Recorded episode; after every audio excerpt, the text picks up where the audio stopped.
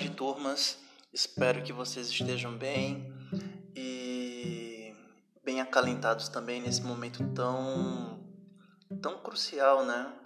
De isolamento social devido ao coronavírus, o Covid-19.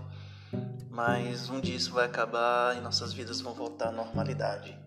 Então vamos continuar com as nossas discussões teóricas no primeiro capítulo do nosso podcast, a gente discutiu sobre a poética aristotélica a partir de dois pontos significativos, a mímese e a verossimilhança. E nós vamos é, comentar hoje né, sobre a linguagem poética na perspectiva de Hegel.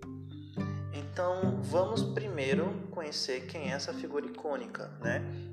É Gregório Friedrich Hegel, né, um filósofo alemão muito significativo, né?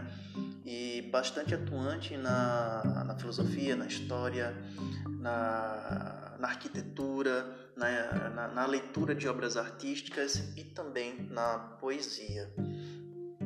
Então, vamos comentar também sobre a fonte teórica que nós estamos utilizando para algumas reflexões né, bem concisas a respeito de de Hegel, né?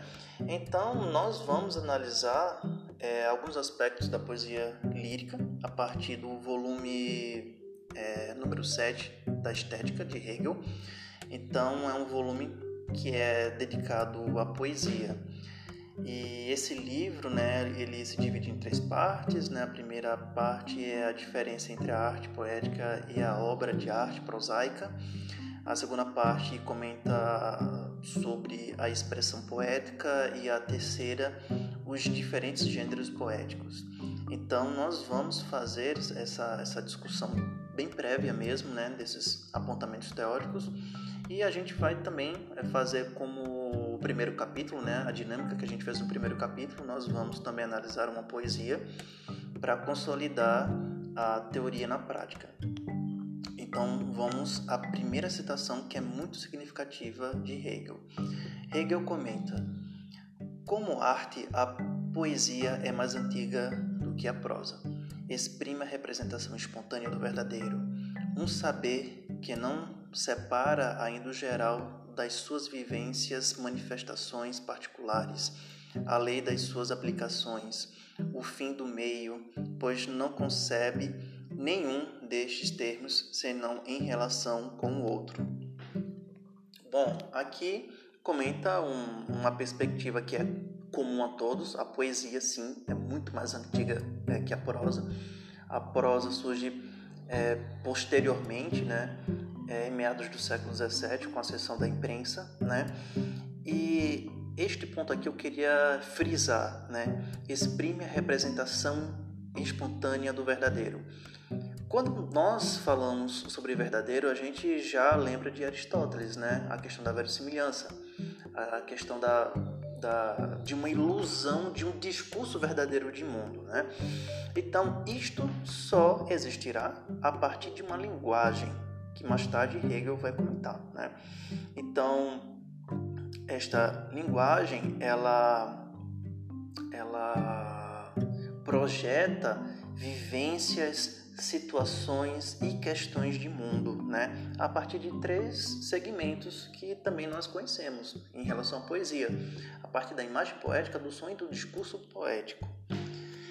Em seguida, Hegel comenta ainda: a poesia irá libertar a alma de tal opressão que ele apresenta, por assim dizer, perceptível e palpável não se contentará, porém, com libertar o indivíduo da sua fusão direta com o conteúdo. Fará do conteúdo um objeto subtraído à influência de disposições psíquicas momentâneas e acidentais, na presença do qual a consciência finalmente tranquila se reencontra lúcida e recuperada a liberdade. Bom, essa citação, que é uma das mais significativas, pode comentar o seguinte: só a linguagem poética né? Só a literatura e no nosso foco, já que é a poesia, só a poesia, a, a linguagem que representa essa poesia vai é, libertar a alma de um sujeito de sua opressão. Então, todas as disposições emocionais, psíquicas, toda a vivência de mundo, todas as inquietações, todos os nossos conteúdos de vida só se tornará palpável e perceptível ao leitor quando elas forem expressas por uma linguagem. E a linguagem que nós estamos trabalhando é a poética. Então, estes conteúdos de mundo só se tornarão universais se forem expressas por uma linguagem poética. No nosso caso, a partir da poesia, né? Então vamos é, fazer a leitura aqui de um poema de Álvares de Azevedo chamado Se Eu Morresse Amanhã. A leitura é mais ou menos assim: Se eu morresse amanhã, viria ao menos fechar meus olhos, minha triste irmã. Minha mãe, de saudades, morreria se eu morresse amanhã. Quanta glória presinto em meu futuro, que aurora de porvir e que amanhã eu percebera chorando essas coroas se eu morresse amanhã. Que sol, que céu azul, que doce na alva acordar a natureza mais louçã. Não me batera tanto amor no peito se eu morresse amanhã. Mas essa dor da vida que devora, a ânsia de glória, o doloroso afã, a dor no peito emuderecera, ao menos se eu morresse amanhã. Bom, nesse poema a gente percebe a partir destas repetições que alguns, que alguns eh, estudiosos é, posteriores, né, como estudiosos da, do estruturalismo francês ou da estilística, comentaria é, que é um paralelismo sintático, mas vamos pensar nas repetições, né? Então, estas repetições desses é, desses versinhos aqui, se eu morresse amanhã, se eu morresse amanhã, se eu morresse amanhã, se eu morresse amanhã, em todo o poema, é, nos faz perceber uma consciência deste eu lírico em torno da morte, né? A consciência e a e também a, a certeza de algumas perdas que este eu lírico é, teria caso morresse amanhã. Outra coisa também interessante que pode potencializar estas percepções e esta consciência né, da perda se dá né, na, última, na última estrofe. Mas essa dor da vida que devora, a ânsia de glória, o doloroso afã, a dor no peito emuderecer ao menos se eu morresse amanhã.